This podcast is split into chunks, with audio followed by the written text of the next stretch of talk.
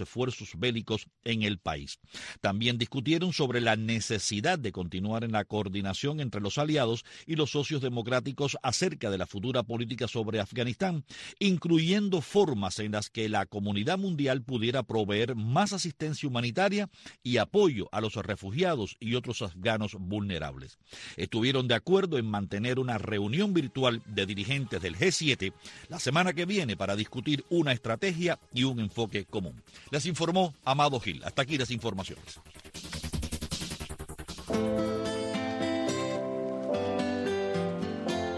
Cambiando de tema. Un espacio que lleva su sonido al paso de mucha gente que apuesta por una radio con contenido y modos abiertos a todo lo cotidiano que tiene esta vida. Cambiando de tema. Donde conviven la palabra y la música, el consenso y la discrepancia. Cambiando de tema. Bienvenidos a Cambiando de tema, un programa diferente, un programa con invitados y temas diversos. Hoy vamos a hablar de Internet, de las nuevas tecnologías, de las redes sociales, en fin, de todo lo que mueve en estos momentos este mundo contemporáneo y una autoridad en el tema, porque Así lo es. Salvi Pascual, gracias por estar con nosotros. Un placer estar aquí. Gracias a ti por invitarme. Eres todo un experto en el Internet, en las redes y sobre todo en los sitios de navegación, ¿no? Bueno, se hace lo que se puede. Eso fue lo que estudié. Cuéntame cómo tú empiezas en todo esto, Salvi. ¿Y de qué zona de Cuba eres? Yo soy de crecido y nacido en La Habana, aunque mi papá es de Santiago de Cuba, así que más o menos conozco toda la isla. He ido de un lado a otro durante toda mi niñez. Y, y bueno, respondiendo cómo comienza todo esto, yo estudié informática en la CUJAI, en Cuba, y emigré aquí a Estados Unidos, hice mi máster también en informática, en computer science. Y siempre en informática y las redes y las comunicaciones han sido una pasión para mí. Hace como 6, 7 años atrás empecé un proyecto de tecnología en Cuba que se llama Apretaste, que todavía hoy por hoy se usa. Y eso fue antes de que en Cuba existiera Wi-Fi, red de datos, solamente la gente tenía correo nauta. O sea, tú fuiste un previsor en este sentido, ¿no? Con respecto a Cuba. Sí, yo siempre he pensado que, que uno de los grandes problemas que tiene el cubano es que no está comunicado, que no tiene manera de saber qué está pasando en el exterior y que no tiene manera de comunicar directamente de una forma directa, sin censura y barata con la gente fuera del país, incluso dentro del país, para poder hablar abiertamente. Sí. Y bueno, cuando yo empecé el proyecto Pretaste, incluso era peor aún, porque solamente había correo electrónico y el correo incluso habían palabras clave que estaban bloqueadas, que no se podían escribir usando esas palabras. Y bueno, el sistema de nosotros logró comunicar en ese momento más de 80 mil cubanos por correo electrónico usando nuestra plataforma. Increíble, cuando tú empezaste a ver todo aquello no te lo podías creer, ¿no? Me, me imagino, ¿no? Fue una sensación espectacular. Tú sabes que, que uno podía crear algo que la gente realmente use y que y que les ayude de cierta manera a estar más comunicados, a entender mejor cómo se vive fuera y dentro de, fuera de Cuba y cómo poder aplicar esas cosas dentro del país. Fue algo realmente vaya, me siento bendecido por haber sido parte de ello.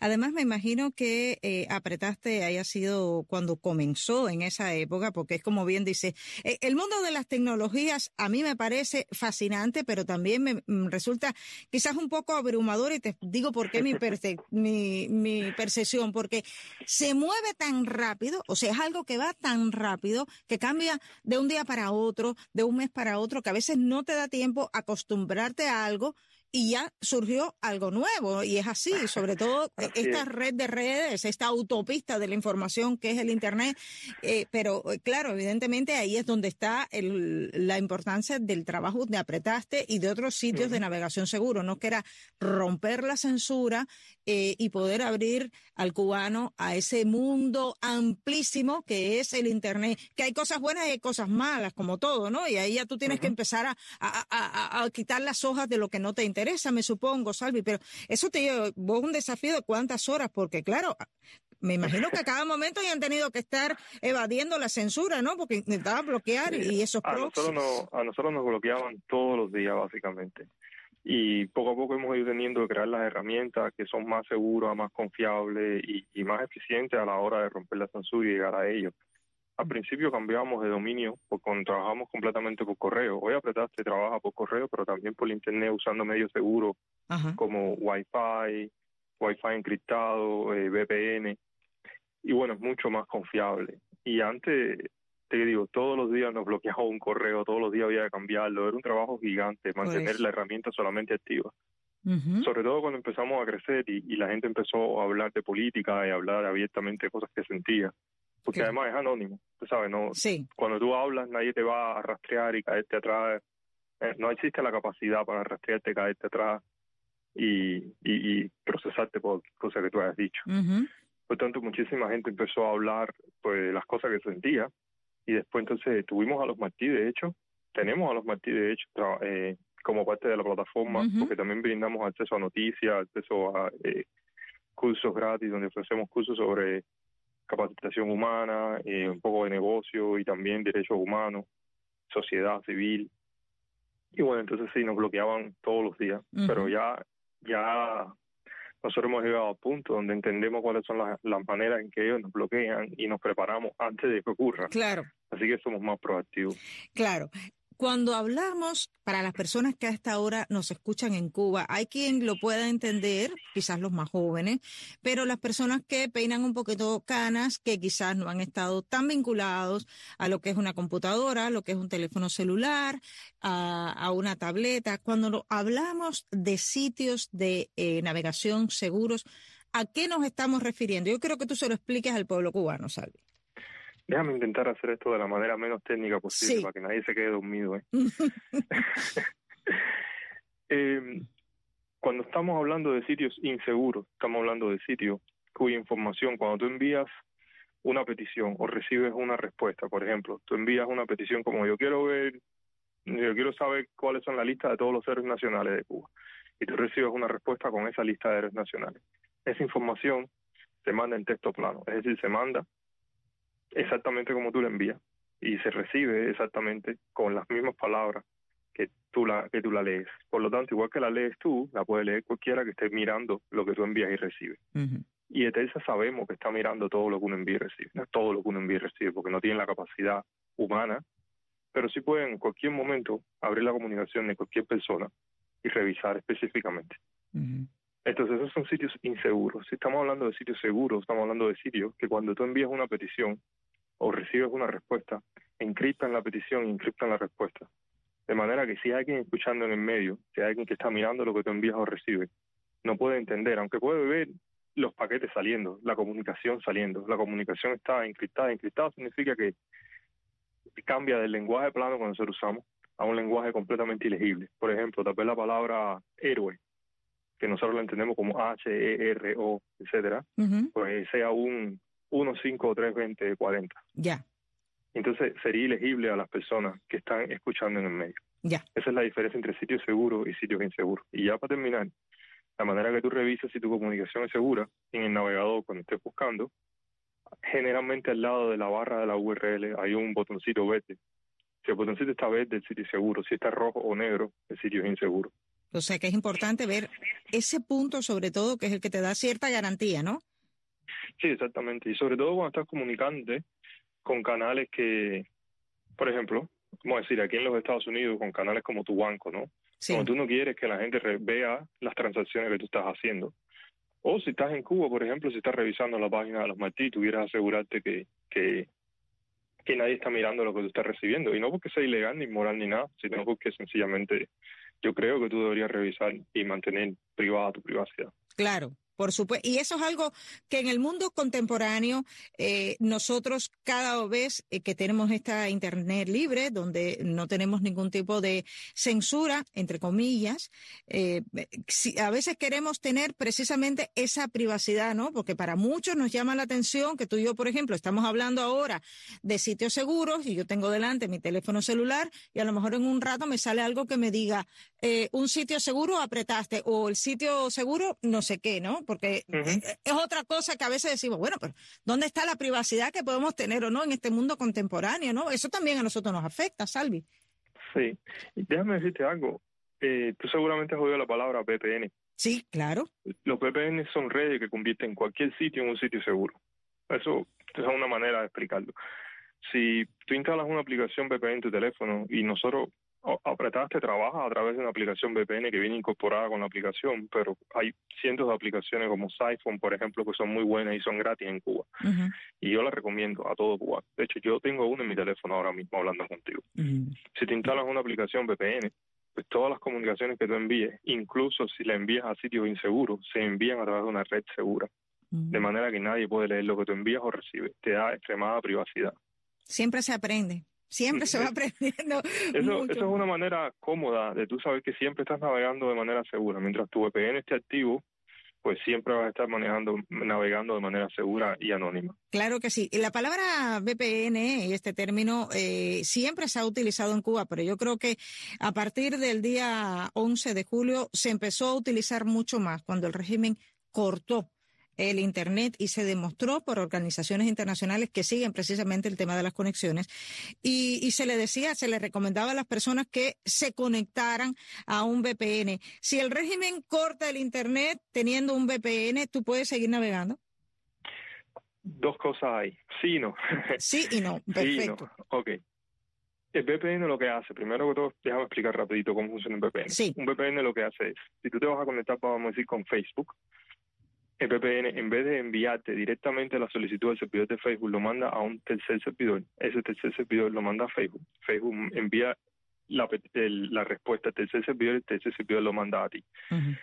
Eso tiene dos cosas positivas. Primero, que si Facebook fuera inseguro, que no lo es, pues como se enruta a través de un segundo servidor, un tercer servidor, pues eh, ese tercer servidor es seguro, por tanto la petición es segura. Y la segunda cosa positiva es que si Facebook estuviera bloqueado en Cuba, pues como se envía a través de ese servidor, pues esa petición pasa incluso Facebook estando bloqueado. Mm. Desde ese punto de vista, sí, el VPN te puede ayudar si la Internet en Cuba estuviera bloqueada, pero solamente si Cuba bloquea páginas específicas. Por ejemplo, los martistas están bloqueados y se pueden revisar por VPN. Sí.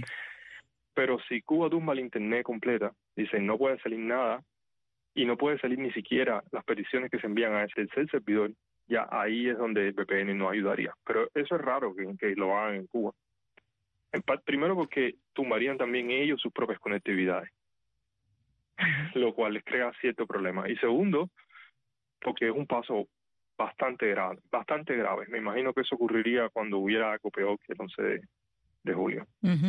Pero bueno, claro, eh, pero es bueno tenerlo, ¿no? Es bueno tener ese tipo de información porque, eh, ya te digo, muchas veces, eh, incluso en Cuba, la gente no tiene tanta información tecnológica como las que podamos tener quienes estamos afuera y es bueno que tengan en cuenta esto. Ahora, te voy a hacer otra pregunta. una cosita rápida, VPN nosotros estamos empujando el uso de VPN en Cuba desde antes del 11 de julio, mucho antes, de hecho, hace años atrás. Sí. Yo, yo uso un VPN personalmente en mi teléfono para todo lo que hago, incluso viviendo aquí, porque incluso viviendo aquí, yo quiero que mi privacidad online, que mi, mi, navegabilidad online sea privada. Sí. Nadie tiene por qué enterarse de qué sitio o qué sitio va a abrir. Y yo recomiendo el uso, especialmente en Cuba. Todo el que tenga chance en Cuba, hay VPN como Siphon, que nosotros lo usamos y yo lo recomiendo, que son completamente gratis para Cuba, porque yo conozco al director de Siphon y ellos han recibido dinero para hacer su servicio gratis en, áreas de desastre como Cuba, como China, lo dan gratis para que la gente lo pueda usar. Y es una oportunidad que todo cubano debería aprovechar realmente. En cambiando de tema, la pertinencia es la materia prima, prima de nuestro lenguaje radial. Cambiando, de tema. Cambiando de tema. Está en sintonía con Cambiando de tema, un programa variado aquí en Radio Martí. Y ahora vamos a hablar precisamente de el Internet, eh, de la conexión de Internet, porque una de las peticiones que se está haciendo al gobierno de los Estados Unidos eh, por parte de eh, líderes y, sobre todo de sociedad civil que está aquí, que se ha mencionado a raíz del día 11 de julio, es precisamente que se le facilite el acceso a Internet a los cubanos, lo que se llama el, el Internet libre. Yo quiero que tú aclares cuando se habla de Internet libre, qué es el Internet libre y sobre todo eh, si es posible realizarlo y de qué manera. Cuando se habla de Internet libre, generalmente se refieren a Internet que no pasa a través de los canales de comunicación del gobierno cubano. Es decir, un Internet que no depende de Texas, de NET, de ninguno de los canales de comunicación cubanos que todos sabemos que están afiliados al gobierno. Entonces, hasta ahí hay un problema creando ese tipo de canales dentro de Cuba y no es imposible, pero yo sé que todo el mundo lo habla como si el presidente de turno tuviera un, interruptor que tocara el interruptor y en Cuba hubiera internet. Claro, una varita mágica. pero tristemente no es así. El problema es que para poder llevar internet hace falta crear toda una infraestructura que es muy, muy compleja de crear y muy, muy costosa de crear. Estados Unidos está dispuesto a crear esa infraestructura en el momento que digan. Cuando aquel deshielo de Obama, todas las compañías le prometieron a Raúl que podían crear esa infraestructura en menos de un año. Google prometió que podía enviar infraestructura de desastre, que son los famosos globos que están hablando mucho, sí. para poner internet en Cuba en 24 horas. Esa infraestructura se crea. Eso es una gota en el presupuesto eh, de, de ayuda humanitaria americano.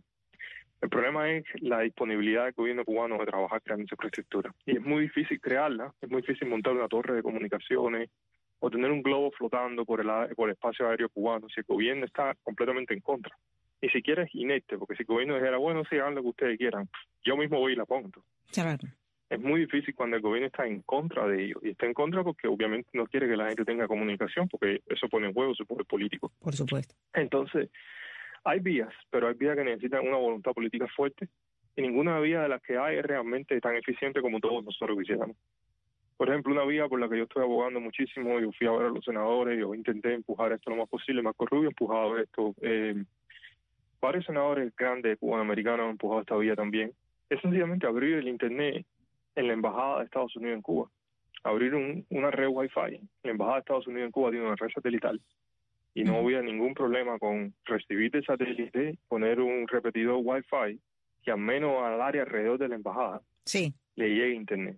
Y, y uno dice el área alrededor de la embajada, pero también tienes que contar con la inventiva del cubano de poder usar nanos y tecnología que en estos momentos existen ya en Cuba para regar ese internet a un área mucho más grande. O sea, tú estás hablando de compartir el internet. Sí, compartir el internet eh, de la embajada, de, la base naval de Guantánamo, de las embajadas de países aliados a Estados Unidos que ahora mismo están en Cuba, sería la manera más rápida de hacer llegar un poco a Internet. Yo sé que eso está lejos de ser lo óptimo, pero es muy, muy difícil nuevamente porque hace falta crear infraestructura para tener una comunicación Internet sólida. Claro. Las compañías aquí gastan millones y millones de dólares en conectar un pueblito nuevo o un pueblito a, la Internet de manera rápida y segura porque hay que crear esa infraestructura, hay que crear esas torres, hay que tirar cables, y es muy difícil hacerlo sin el gobierno, sin la aprobación del gobierno cubano. Claro. Claro, eso es bueno y te lo estaba preguntando precisamente por ello. Y te decía lo de compartir el Internet, porque una vez que tú te conectas a un Wi-Fi, digamos que en el supuesto caso de que exista este planteamiento que, que tú has hecho eh, de ampliar, ¿no? O, dar la posibilidad de conectarte al Wi-Fi automáticamente, como a veces en muchos teléfonos tú le pones conectar, reconectar automáticamente se conectan a un sitio de Wi-Fi. Eh, y tú hablabas de la inventiva del cubano. Una vez que tú te conectas a un sitio de Wi-Fi, esa comunicación o esa conexión tú la podrías compartir con otro teléfono que está un poco más lejos o eso no es posible. Estoy más o menos haciendo preguntas que puedan surgir en la isla, ¿no? No, eso de se ha hecho. En Cuba había una aplicación, creo que se llamaba Connectify o algo así, que hizo un cubano que, que servía exactamente para eso. Que una persona llevaba, y si yo estoy equivocado con el nombre, mil disculpas creador, era algo así por ese nombre. Que desde un parque Wi-Fi te podías compartir tu, tu conexión. Entonces había gente que sencillamente compartía su conexión y, cobraba un precio más barato que Telsa y hacían su vida de esa manera. Eso el gobierno de Cuba lo hizo legal y algunos de ellos los metieron presos, lo cual es bien triste. Claro. Pero bueno, más allá de eso, el, reto de compartir el Internet en Cuba, hay dos retos grandes de compartir el Internet en Cuba. La primera es que el Internet del gobierno no tiene suficiente ancho de banda. Imagínate la Internet como una tubería de agua bien, bien grande, ¿no? Sí. Si tú coges esa tubería y la divides en dos, eh, y después la divides en tres, y después la divides en cuatro, y después la divides en cinco, si la tubería no tiene suficiente cantidad de agua, hay un punto que eh, por la quinta tubería lo que va a caer es una optica, ¿no? Sí, claro. Y eso exactamente es como funciona el Internet, como la tubería de Internet en Cuba, por decirlo de alguna manera, no tiene suficiente fuerza, pues cuando te empiezas a dividir, a dividir, a dividir, a dividir y compartir, lo que ocurre es que el último se demora 10 minutos entrando entrando a Facebook, ¿no? Y a veces se queda dando vuelta y no entra con la conectado solamente al internet, imagínate compartiéndola. Eso es un reto grande en Cuba. Y eso en parte ocurre porque Cuba toda su internet la recibe por un solo cable marítimo, que es el de Venezuela, cuando podría conectarse a los a las docenas de cables que hay alrededor del territorio pero para eso tendría que hacer un negocio con los Estados Unidos. Incluso, nuevamente, eso fue un ofrecimiento que le hizo Obama en su tiempo y que sigue abierto hoy por hoy y conectarse a uno de los cables de Estados americanos que le dan la vuelta a Cuba. Pero Cuba no lo ha aprovechado. De todas maneras, eso es un reto de compartir el Internet, pero no fuera un reto tan grande si podemos crear, si se comparte, por ejemplo, desde la embajada, donde podríamos crear una infraestructura mucho más sólida, mucho más, más eficiente y, y tener un acceso a la comunicación mucho más estable. Entonces, el segundo reto de compartir el Internet es la densidad de dispositivos. Déjame hablarte un minuto de esto porque es un tema súper interesante. En Brooklyn, New York, es una ciudad tan condensada, con tanta cantidad de gente en tan poco espacio, que tanta gente tiene teléfono, que la gente sencillamente lo que ha hecho es no pagar por Internet. Sencillamente comparten su Internet y eso le llaman The Mesh Network, la red de Maya y usando una aplicación que ellos tienen ahí en Brooklyn, comparten su internet y todo el mundo tiene internet en el teléfono sin ni siquiera pagar por ella, porque todo es básicamente compartido y los paquetes van de un teléfono a otro hasta que encuentras un lugar por donde salir.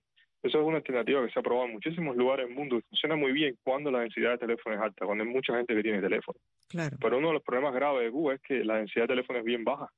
En Cuba hay como 11.2 millones de habitantes y creo que las cifras del gobierno, que nunca son confiables, fueron como de 3 millones. Es decir, que ni siquiera un tercio de los habitantes en Cuba tienen teléfono. Según las cifras del gobierno, tú sabes que debe ser Entonces, pues, una alternativa a largo plazo es enviar muchos más dispositivos a la isla. Cuando el Task Force de Trump, yo propuse esa idea, pero bueno, es una idea que no ha caminado. Pero si nosotros pudiéramos poner en las manos de cada cubano un teléfono celular que tenga la capacidad de conectarse a Wi-Fi, que básicamente todos los teléfonos celulares hoy por hoy, no tienen que ser más caros. Pues eso permitiría poder crear una red como la de Brooklyn y permitiría poder compartir información de manera más sencilla. Mira, interesante, la verdad que uno, yo por ejemplo me voy sorprendiendo muchísimo de esto y es interesante también esta alternativa un poco más costosa, como bien dice, porque eh, conlleva eh, la compra, ¿no? De lo que es el, el, el, aparato. Me alegra sorprenderte. Sí, sí. Espero que la audiencia le guste también. Sobre todo esto, yo creo que mira, es una alternativa que muchos pueden tener y bueno, ojalá. Pero déjame decirte, eso de costoso sí, es costoso, pues, pero es un costo nominal con el costo que nosotros gastamos básicamente en proyectos para Cuba anualmente. Es un costo nominal realmente. Creo que el presupuesto de, asuntos con Cuba son como 20 millones de dólares. Por menos de un millón de dólares se puede hacer una alternativa como esta. Bueno, pues mira. Realmente. Eh, y puede haber también incentivo privado, porque lo que haría falta no es comprar un teléfono, que el gobierno de Estados Unidos compre un teléfono para cada cubano, sino facilitar el envío de teléfonos hacia la isla, es decir, permitir que los cubanos que estamos dentro de los Estados Unidos tengamos un acceso más barato o más sencillo de enviar dispositivos a nuestra familia, a nuestros amigos, a la gente que conocemos.